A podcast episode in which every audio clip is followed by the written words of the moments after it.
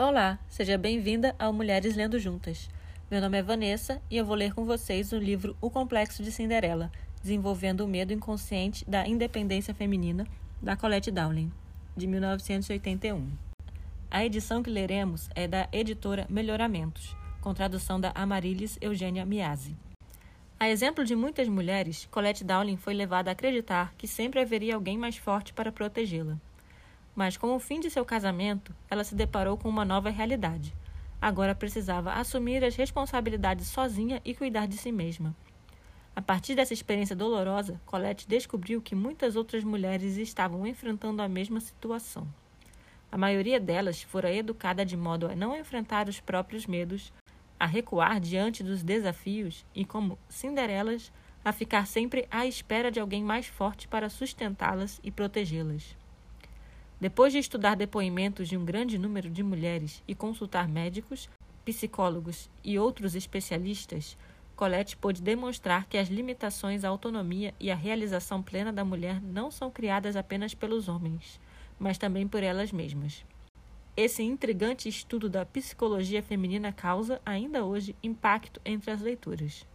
Muitas se reconhecem Cinderelas ao rejeitar inconscientemente as responsabilidades perante a vida e ao pensar que a solução de todos os problemas depende de encontrar seu príncipe encantado. O livro é dividido em capítulo 1: O desejo da salvação, o colapso da ambição, fugindo da luta, outras mulheres, conflitos idênticos, o desmoronar da falsa autonomia, o fundo do poço, o complexo de Cinderela. Capítulo 2: Recuando como as mulheres fogem aos desafios. A menininha dentro de cada mulher, a famosa situação de desvantagem da mulher, sinais do recuo, confusão em Atlanta, depressão em todo o país, como o complexo de Cinderela afeta o trabalho feminino, aparência e linguagem da filhinha de papai. Capítulo 3 A reação feminina.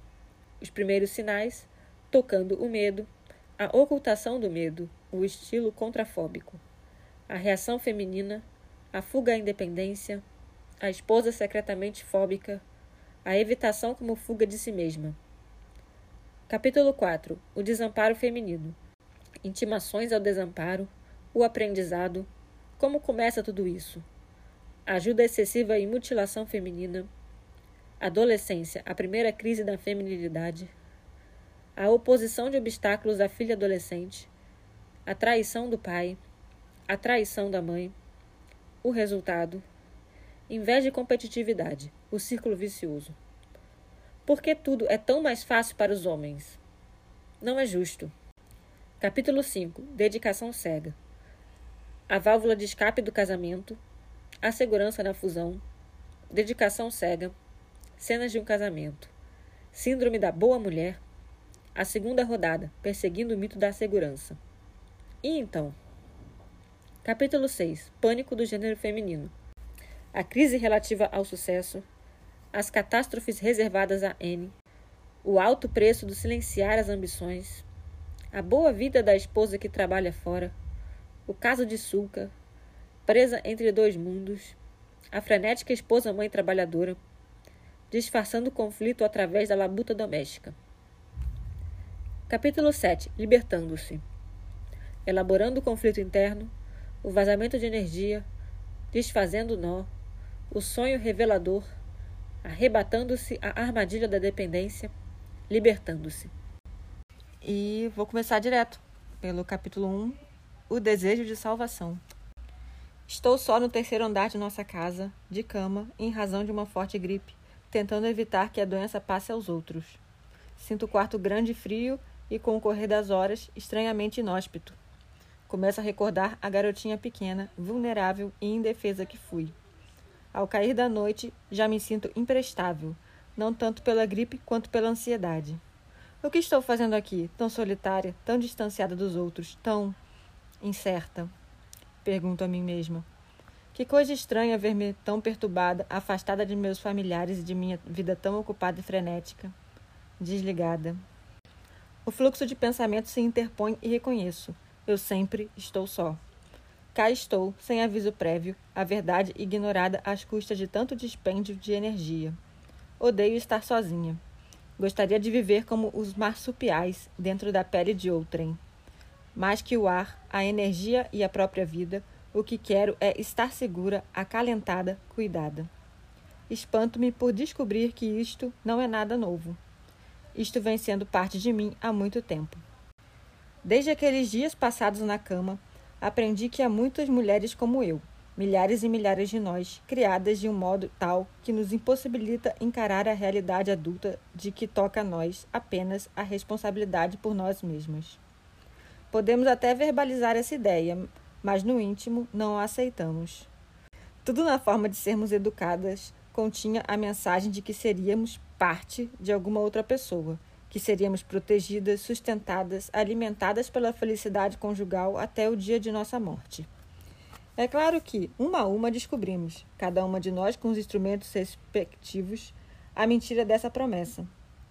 Porém, foi apenas nos anos 70 que se deu uma modificação no cenário cultural e as mulheres passaram a ser vistas, concebidas e tratadas de modo diferente.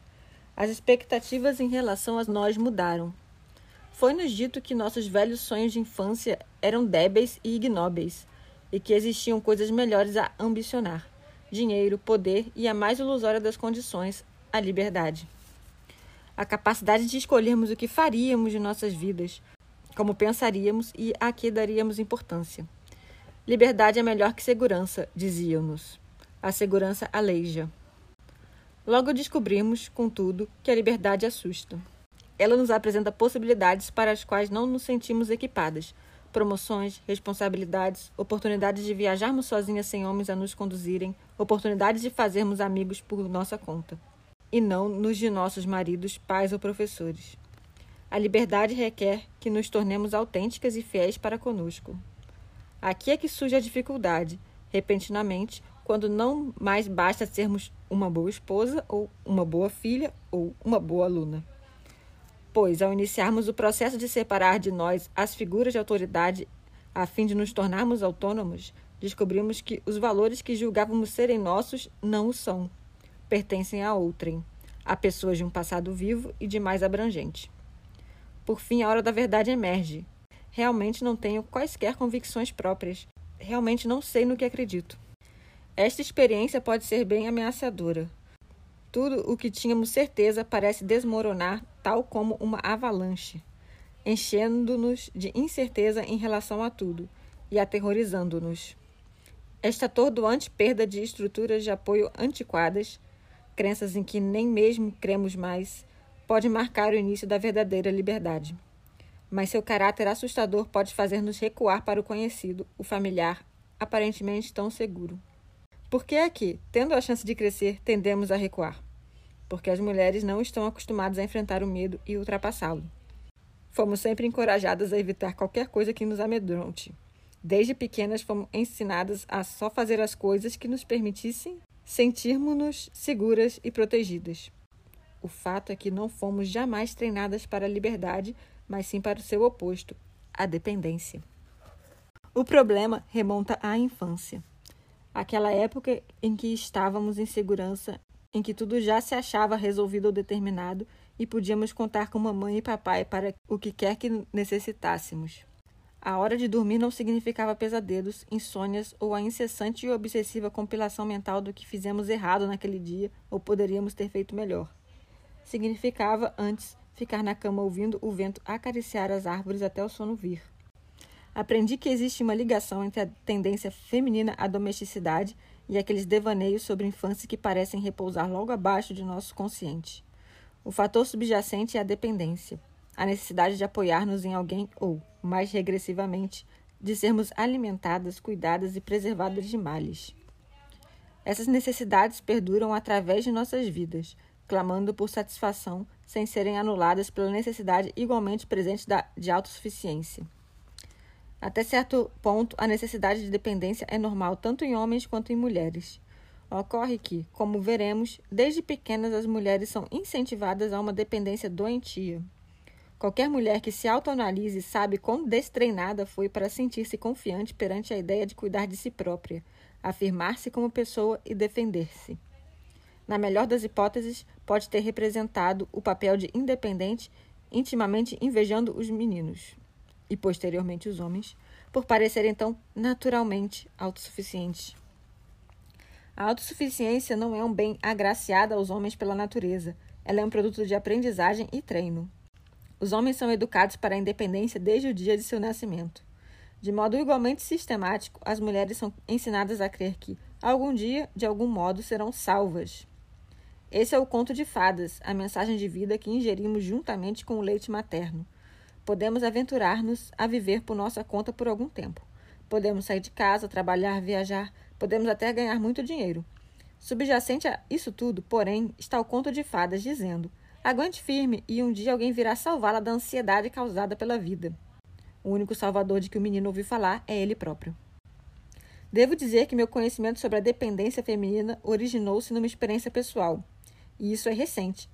Por muito tempo enganei a mim e aos outros com um tipo sofisticado de pseudo-independência uma máscara construída durante anos a fim de ocultar meu assustador desejo de ser cuidada. O disfarce era tão convincente que eu bem podia ter continuado a crer nele indefinidamente, não fosse por um fato que produziu uma rachadura na frágil estrutura de minha autossuficiência. Aconteceu quando eu tinha 35 anos. Uma série de eventos levou-me à conscientização de sentimentos jamais reconhecidos antes sentimentos de incompetência tão ameaçadores à minha segurança que eu faria qualquer coisa para, manipulando, conseguir que alguém tocasse o barco quando as coisas pioraram. Isto é, quando as exigências da vida começaram a assumir uma corporeidade real, consequencial e madura, diversa das incursões de uma menina precoce por um mundo de jogos ilusórios. Descasada havia anos, com três crianças pequenas a sustentar sozinha, eu estava para adentrar um período de crescimento notável. Estranhamente, a dor do processo foi redobrada pelo fato de estar apaixonada. O colapso da ambição. Em 1975, deixei Nova York e o que fora uma solitária luta de quatro anos para sustentar a mim e as crianças e mudamos-nos para uma pequena comunidade rural no Vale de Hudson, a 150 quilômetros ao norte de Manhattan. Eu conhecera um homem que parecia ser um companheiro perfeito, estável, inteligente e incrivelmente engraçado. Tínhamos alugado uma casa grande e aconchegante, com jardins e árvores frutíferas. Em minha nova euforia, acreditei que tanto poderia ganhar a vida escrevendo na aldeia de Hinnebeck quanto antes na metrópole de Manhattan. O que eu não havia antecipado, o que eu não pudera prever, era o espantoso colapso de ambição que eclodiria assim que estivesse novamente vivendo com um homem. Sem qualquer decisão consciente ou reconhecimento do fato, minha vida mudou radicalmente. Até então, todos os dias eu passava horas a fio escrevendo, desenvolvendo uma carreira iniciada dez anos antes. Em Hinnebeck, meu tempo parecia ser consumido em tarefas domésticas. E que felicidade eu oferia delas. Após anos de jantares à base de enlatados, pois estava sempre ocupada demais para cozinhar, voltei a instalar-me na cozinha. Seis meses depois, eu já engordara cinco quilos. Isso é saudável, pensava eu, estranhamente satisfeita com a mudança. Estamos todos bem mais à vontade. Comecei a usar camisas xadrez e macacões largos. Estava sempre ocupando-me com pequenas coisas, trocando a terra de uma jardineira, acendendo a lareira, olhando pela janela. O tempo parecia voar. Os lindos dias de outono transformaram-se em inverno, e, encapotada e com botas, passei a cortar lenha. Dormia bem, sem sonhar, embora achasse difícil levantar-me de manhã. Não havia nada a compelir-me a crescer. Minha nova fuga para o lar deveria ter sido mais desconcertante do que foi um sinal. Afinal de contas, eu era capaz de me sustentar. De fato, eu o vinha fazendo há quatro anos. Ah, mas tinham sido quatro anos de sufoco. Quatro anos em que, dia após dia, eu me sentia encostada contra uma parede. O pai das crianças estava doente demais para poder ajudar financeiramente, de modo que me acostumara a pagar todas as contas. Mas viver assustada praticamente todo o tempo, com medo da alta do custo de vida, com medo do locatário, com medo de não conseguir permanecer lá e manter-nos vivos mês após mês, ano após ano.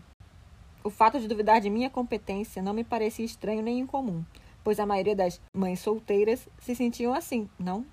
Portanto, a mudança para o campo naquele inesquecível outono teve o sabor de moratória daquilo que eu concebia um tanto vagamente como minha luta.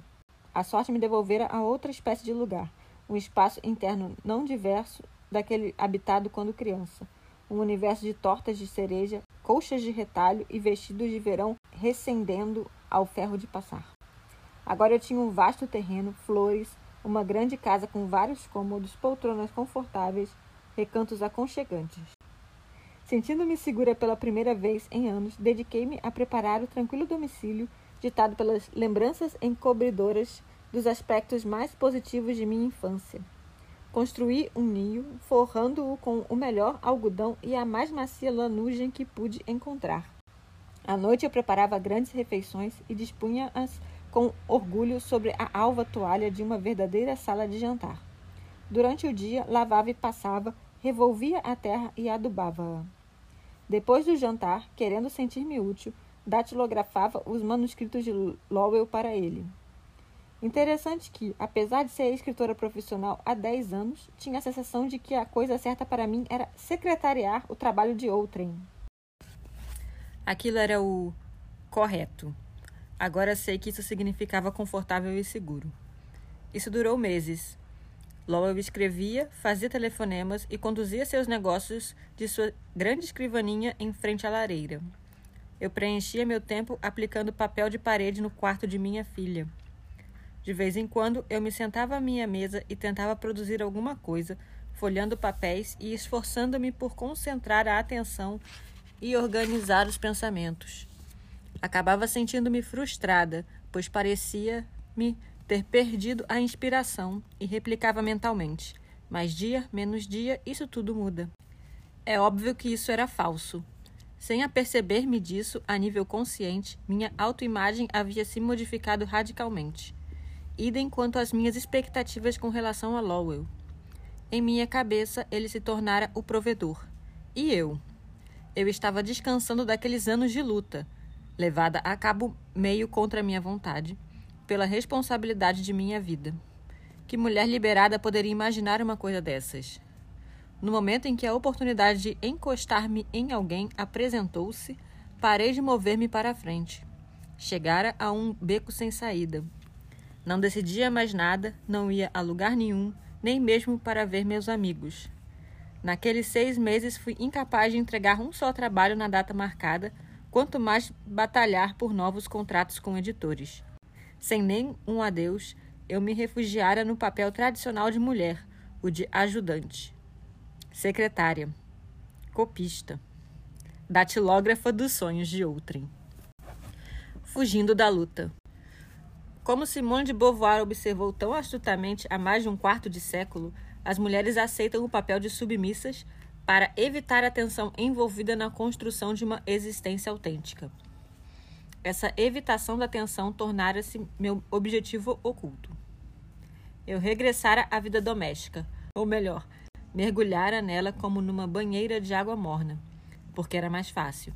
Porque revolver terra, fazer supermercado e ser uma boa e sustentada parceira provocam menos ansiedade do que sair ao mundo para lutar por si mesma. Lowell, contudo, não era o que se chamaria um marido tradicional, pois não apoiava essa minha regressão. Infeliz com o que aparentemente desembocaria numa permanente injustiça, ele pagando as contas e eu fazendo as camas, um dia ele apontou o fato de eu não estar pondo dinheiro em casa. Em termos financeiros, ele estava sendo provedor absoluto, sustentando a mim e a meus três filhos, bem como a si próprio, e eu nem parecia estar consciente dessa injustiça. Doía-lhe, disse, eu parecer tão satisfeita em empoleirar-me e tirar proveito de sua boa vontade em ajudar. Isso sugeria que eu não estava cumprindo minha parte no trato, o que me encheu de ódio. Nenhum homem jamais sugerira tal coisa antes. Então ele não ligava para tudo o que eu estava fazendo para ele? Quem é que cuidava do nosso lindo lar? E todos aqueles bolos e tortas? Será que ele não notava que quando tínhamos hóspedes para o fim de semana, era eu quem trocava a roupa de cama e limpava o banheiro de hóspedes? Era verdade que, na organização doméstica, era eu quem fazia a maior parte do trabalho chato. Também era verdade que fora eu quem assumira esse papel jamais colocando-o em discussão. No íntimo, eu queria estar fazendo o trabalho chato. Ele é infinitamente seguro. Quando Lowell e eu resolvemos mudar-nos de Nova York e montar uma casa no campo, combináramos que cada um continuaria a se sustentar.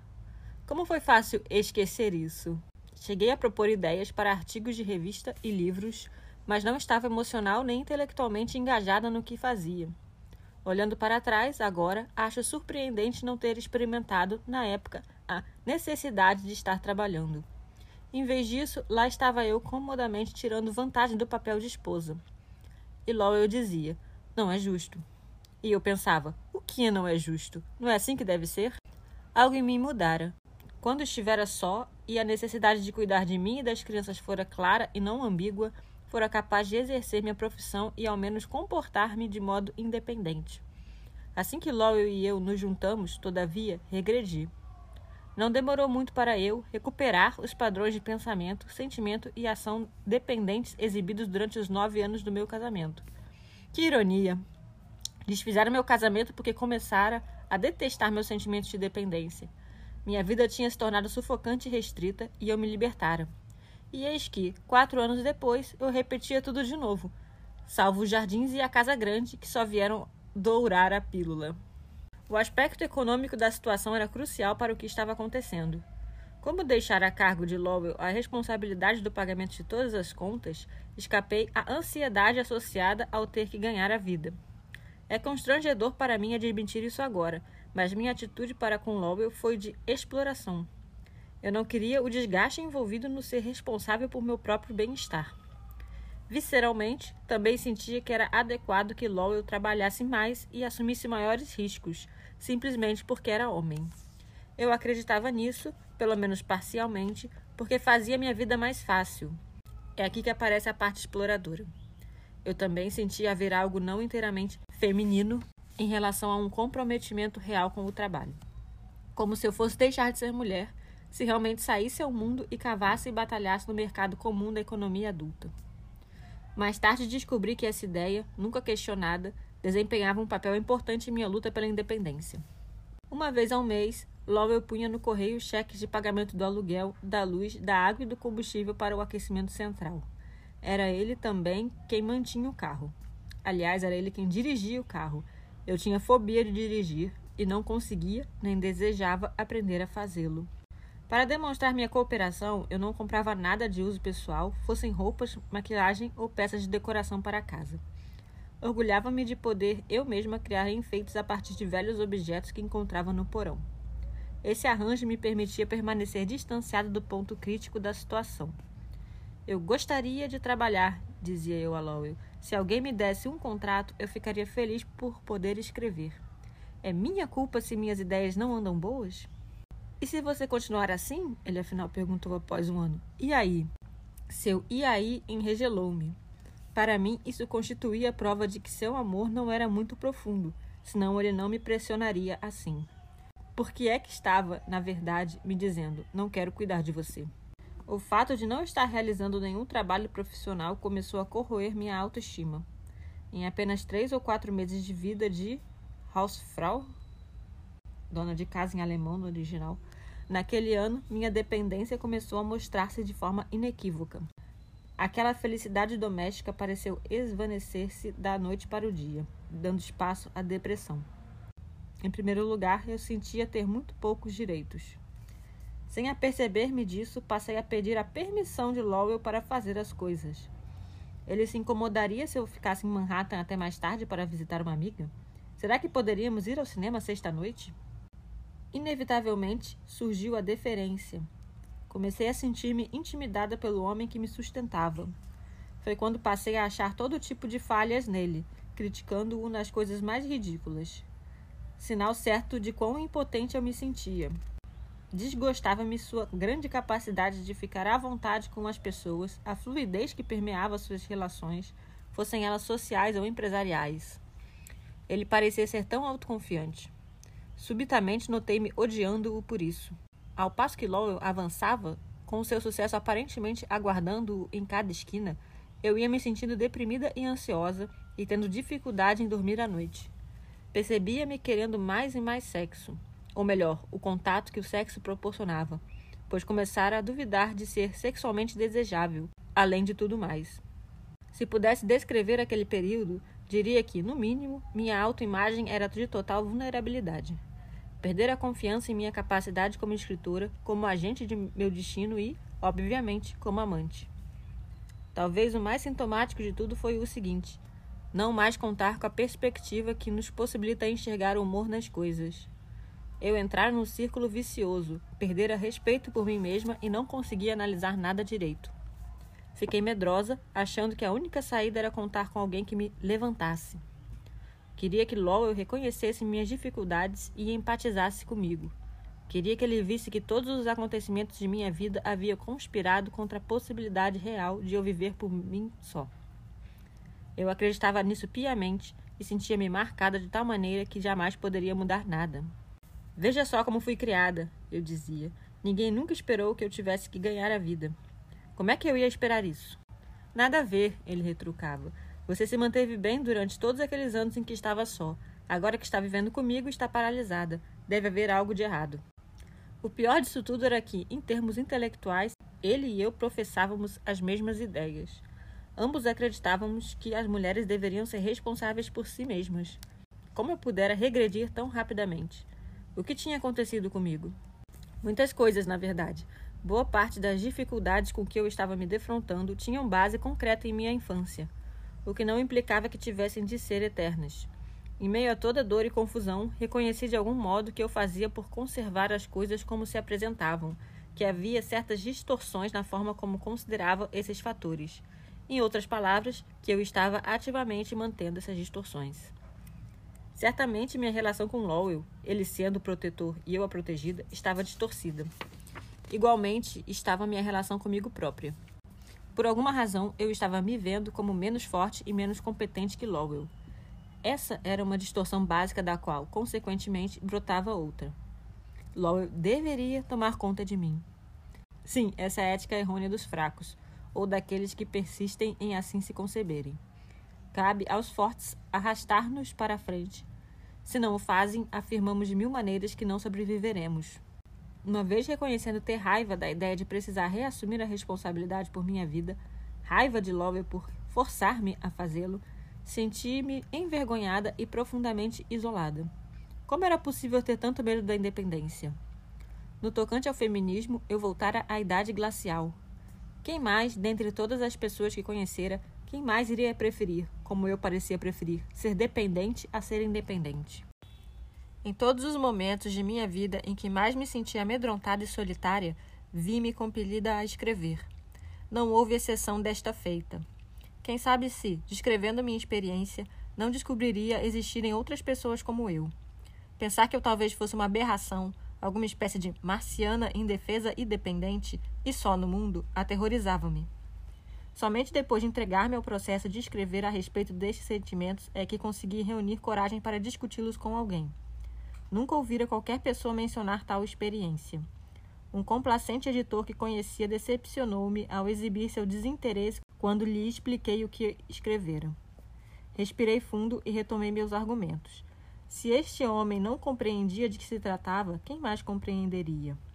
Quando comecei minha segunda narrativa do que ocorrera comigo desde minha mudança para o campo e por que desejava escrever a respeito, aquele sentimento novamente me assaltou. Eu me conscientizara de algo, eu aprendera algo, e não ia permitir que isso fosse desvalorizado pelo mero fato de outra pessoa não enxergar isso. Disse ao editor que o que experimentara e aprendera era importante, pois era importante que as mulheres pudessem ter acesso aos problemas com que vinha me debatendo. Minha experiência mostrava algo real e mutilante, um fenômeno psicológico ainda intocado pelo movimento feminista o artigo que eu queria que ele publicasse descrevia o que as mulheres obtêm em troca da manutenção de sua dependência, os proveitos que dela tiram. Em resumo, aquilo que em psiquiatria se denomina gratificações secundárias.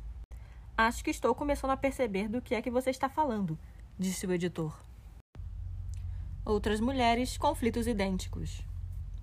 Um mês depois, a revista New York publicou em artigo de capa meu trabalho sob o título o Outro Lado da Libertação Confissões de uma Mulher Dependente.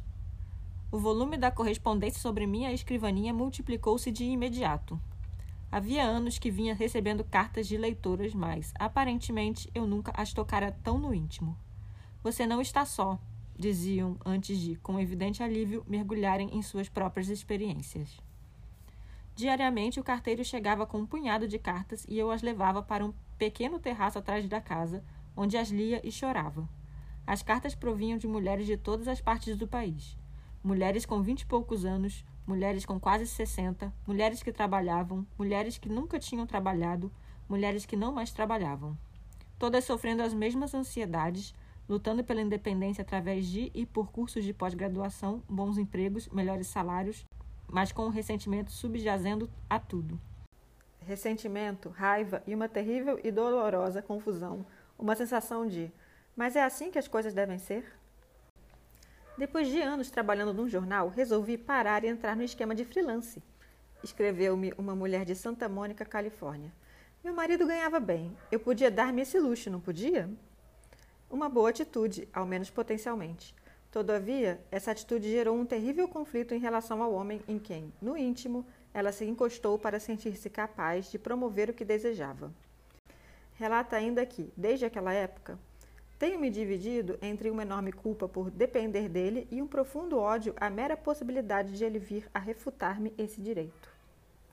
O conflito entre querer viver por si só e querer encostar-se em alguém por via das dúvidas, o mesmo tipo de motivação que leva algumas pessoas a frequentarem a igreja aos domingos, cria uma ambivalência crônica, pelo que despende-se muita energia.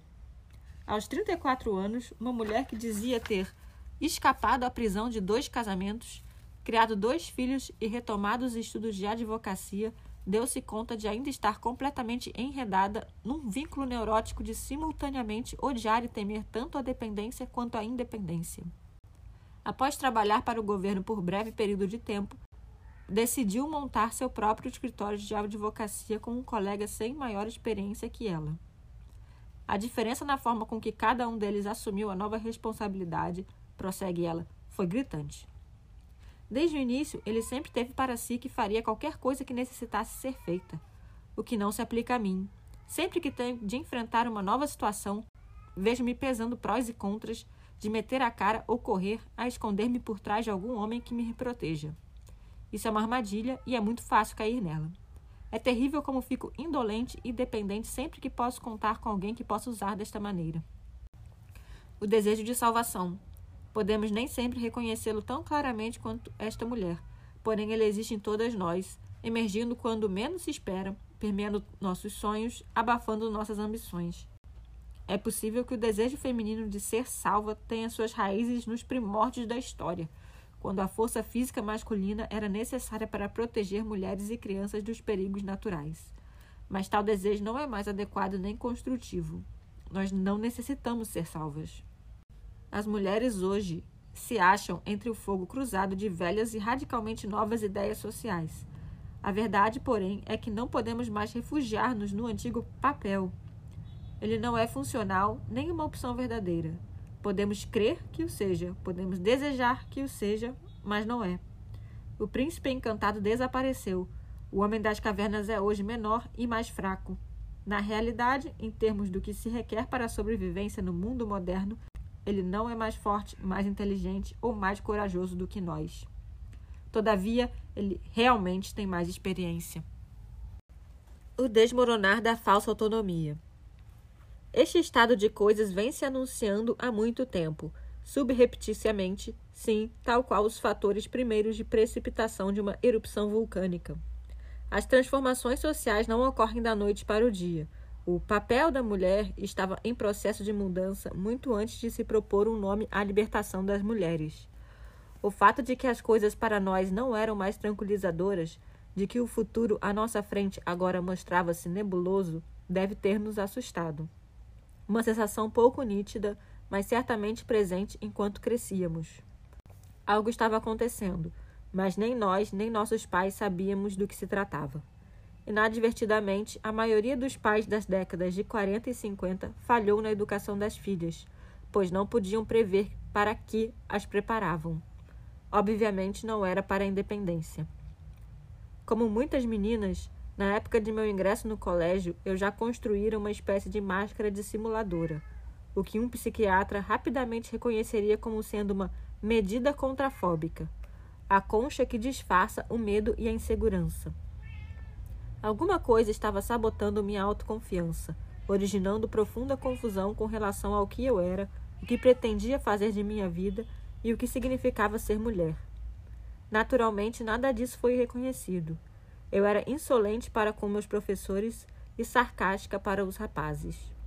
Na faculdade aprendi a argumentar com sofisticação e a debater.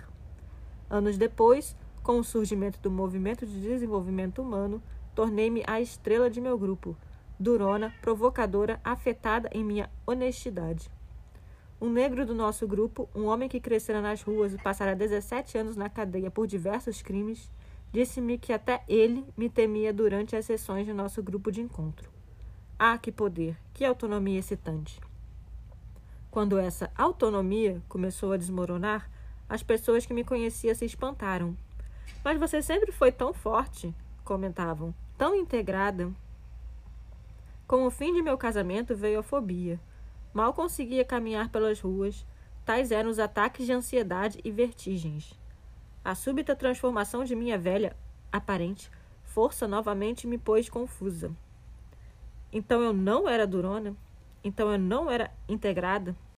Pois eu não havia mantido minha família intacta, praticamente sem a participação de meu marido, durante anos. Revendo tudo agora, parece-me claro sempre terem existido sinais de uma potencialmente devastadora falta de congruência entre meu eu interno e meu eu externo. O eu externo era forte e independente, especialmente comparando-se com as expectativas sociais de como as mulheres deveriam ser. O eu interno era um mar de dúvidas e autoacusações. Houve um episódio peculiar em meus tempos de faculdade, algo que logo tratei de esquecer. Um domingo, durante a missa, Senti-me de repente compelida a fugir da capela. A pompa, o incenso e a formalidade do ritual provocaram em mim suor, grande ansiedade e náuseas. Meu primeiro ataque de pânico. O que estava acontecendo comigo? Perguntei-me, agarrando-me ao banco à minha frente, para não cair, inundada por ondas de tontura. Parecia-me ter de levar a vida inteira para reunir forças para sair da capela. Sair de lá, penso, foi um símbolo de uma saída maior, uma premonição de que os rituais do catolicismo nem sempre me serviriam de refúgio. Será que existia alguma coisa que me pudesse abrigar? Posterguei analisar esse ponto por muitos anos. O primeiro homem em minha vida, meu marido, não podia cuidar de mim, não emocionalmente, ao menos. Seus problemas psicológicos impediam-no de contribuir para o estabelecimento de um relacionamento estável, quanto mais oferecer-me o tipo de segurança interna que eu tanto almejava e cria poder encontrar a partir de outrem. O segundo homem em minha vida, Lowell, recusou-se a cuidar de mim, ou melhor, recusou-se a desempenhar o tradicional papel de fingir fazê-lo. Ele deixava bem claro que queria uma mulher que cuidasse de si própria, e eu deixava bem claro que queria que ele o fizesse. O fato de não conseguir ajustá-lo a minhas velhas ideias preconcebidas sobre o que um homem deveria fazer criou um impasse psicológico, o qual, muito posteriormente, levou-me a modificar algumas atitudes destrutivas. No futuro imediato, estendia-se à minha frente o trabalho de reconstituição das bases primitivas de crença em mim mesma. Parece estranho não ter crescido assim, mas tais são os fatos. Parece estranho que uma menina privilegiada por ter nascido numa sociedade privilegiada, com um pai que era professor universitário e uma mãe perfeitamente adequada, fosse desenvolver uma veia de autodesprezo tão aguda e profunda. No entanto, foi assim que cresci, duvidando de minha inteligência, duvidando de meus atrativos sexuais. Veja, aí estava um maldito duplo vínculo. Não confiar em minha capacidade de vingar no mundo às minhas próprias custas, o novo papel, e, igualmente, duvidar de minha capacidade de ser bem-sucedida no velho papel feminino, o de seduzir um homem com o propósito de fazer dele seu benfeitor e protetor. Assolada pela confusão comum a tantas mulheres contemporâneas, sentia-me incapaz de reconhecer o terreno que pisava. Durante todos aqueles anos, fazendo as coisas certas, fazendo faculdade, trabalhando numa revista, casando, parando de trabalhar, tendo filhos, criando-os e depois recomeçando lentamente a trabalhar enquanto dormiam ou brincavam. Atravessei tudo isso sob um estigma fundamental: o conflito. Enquanto os parentes me elogiavam e traziam bolos para mostrar sua aprovação à minha aparente aceitação de meu papel no mundo, durante todos aqueles anos de um tipo peculiar de método de agir somente conhecido pelas mulheres, eu ocultei de mim mesma a pessoa que eu era. O fundo do poço. Como foi evidenciado pelas respostas ao artigo da New York, havia outras como eu. mulheres se sentindo dependentes, frustradas, zangadas. Mulheres que ansiavam pela independência, mas receosas do que ela poderia significar. O medo nelas chegava a paralisar seus esforços para se libertarem. Levantava-se a questão: por que ninguém falava a respeito? Quantas mulheres podiam estar sofrendo em confusão silenciosa? Será que o medo à independência é epidêmico entre as mulheres? Eu queria fatos, eu queria teorias. Eu queria ouvir mulheres falarem sobre suas vidas, agora que supostamente somos livres para ser livres. Eu sentia que havia algo acontecendo, sobre o que não se falava nem se escrevia, algo negligenciado por todos os artigos e pesquisas. A necessidade psicológica de evitar a independência, o desejo de salvação, me parecia um ponto importante, provavelmente o mais importante no que concerne às mulheres hoje. Fomos criadas para depender de um homem e sentimos-nos nuas e apavoradas sem ele. Fomos ensinadas a crer que, por sermos mulheres, não somos capazes de viver por nossa conta, que somos frágeis e delicadas demais, com absoluta necessidade de proteção. De forma que agora, na era da conscientização, quando nossos intelectos nos ditam a autonomia, o emocional não resolvido derruba-nos. A um só tempo, almejamos libertar-nos dos grilhões e ter quem, cuidando de nós, os recoloque. Nossas propensões à dependência encontram-se, em geral, profundamente enraizadas. A dependência é ameaçadora. Ela nos enche de ansiedade, pois remete-nos à infância quando realmente éramos indefesas. Fazemos o possível para esconder essas necessidades de nós mesmas. Especialmente agora, com esta pressão social para independência, torna-se tentador mantermos essa outra parte de nós abafada, reprimida. Essa parte enterrada e negada é o problema. Ela se anuncia em fantasias e sonhos. Por vezes assume a forma de fobia. Ela afeta o modo pelo qual as mulheres pensam, agem e falam. E não apenas algumas mulheres, mas virtualmente todas. As necessidades ocultas de dependência estão causando dificuldades à dona de casa sustentada que precisa pedir ao marido permissão para comprar um vestido, bem como a profissional bem-sucedida que tem insônia quando o amante sai da cidade. Alexandra Simons, psiquiatra de Nova York, estudiosa do fenômeno da dependência, diz que ele afeta a maioria das mulheres que ela já conheceu. Mesmo aquelas mulheres aparentemente cheias de êxito em suas carreiras e vidas privadas, segundo ela, tendem a subordinarem-se aos outros, deles se tornarem dependentes e, inadvertidamente, devotarem a maior parte de suas energias em busca de amor, ajuda e proteção contra o que é visto como difícil ou desafiante ou hostil no mundo.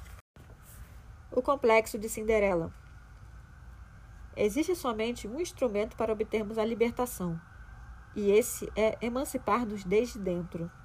A tese deste livro é a de que a dependência psicológica, o desejo inconsciente dos cuidados de outrem, é a força motriz que ainda mantém as mulheres agrilhoadas. Denominei-a complexo de Cinderela, uma rede de atitudes e temores profundamente reprimidos que retém as mulheres numa espécie de penumbra e impede-as de utilizarem plenamente seu intelecto e criatividade. Como Cinderela, as mulheres de hoje ainda esperam por algo externo que venha transformar sua vida. Usando minha experiência pessoal como ponto de partida, entrelacei as teorias psicológicas e psicanalísticas que embasam este livro com as histórias reais das entrevistadas, onde, notado, nomes e certos detalhes foram mudados. Nas páginas que se seguem, você conhecerá mulheres solteiras, mulheres casadas, mulheres que partilham um lar com seus amantes. Algumas delas dedicam-se a uma carreira, algumas jamais se aventuraram fora de casa, algumas aventuraram-se, mas acabaram refugiando-se nela novamente. Há mulheres sofisticadas de grandes metrópoles e camponesas cortadoras de lenha, viúvas, divorciadas e mulheres que desejam o divórcio, mas não têm coragem de pedi-lo. Há mulheres que amam seus homens, mas morrem de medo deles. Várias das mulheres com quem conversei tinham educação superior, algumas não. Entretanto, praticamente todas elas estavam funcionando muito abaixo do nível de suas capacidades potenciais, vivendo num tipo de limbo por elas mesmas construído, esperando. Boa parcela das mulheres entrevistadas no curso da pesquisa para este livro desconhecem o problema. Suas mentes lhes dizem que tudo o que desejam ou já desejaram é a liberdade. Emocionalmente, contudo, mostram sinais de sofrimento por conflitos internos profundos. Outras lutam intermitentemente, com vislumbres do que é que as está fazendo ansiosas e frequentemente deprimidas. Outras ainda, felizmente, encaram o problema reconhecendo por completo seu profundo desejo de serem protegidas e cuidadas, conseguindo então criar nova força e um senso realista de quem são e do que realmente são capazes de realizar. Estas mulheres se tornam, como as denomina um terapeuta, corajosamente vulneráveis. Em vez de continuarem uma vida de repressão e negação, confrontam as verdades de seu íntimo, afinal triunfando sobre os temores que as mantinham presas às suas cozinhas. Estas são as mulheres que verdadeiramente se libertaram. Delas temos muito que aprender. E assim finaliza o capítulo. Se você quiser apoiar o canal, colabore com qualquer valor no Pix mulhereslendojuntas@gmail.com ou no apoia.se barra Mulheres Lendo Juntas. No Linktree barra Lendo Juntas, você tem acesso ao acervo virtual Biblioteca Lendo Juntas e a filmes curtas e documentários disponibilizados gratuitamente no YouTube e Libreflix.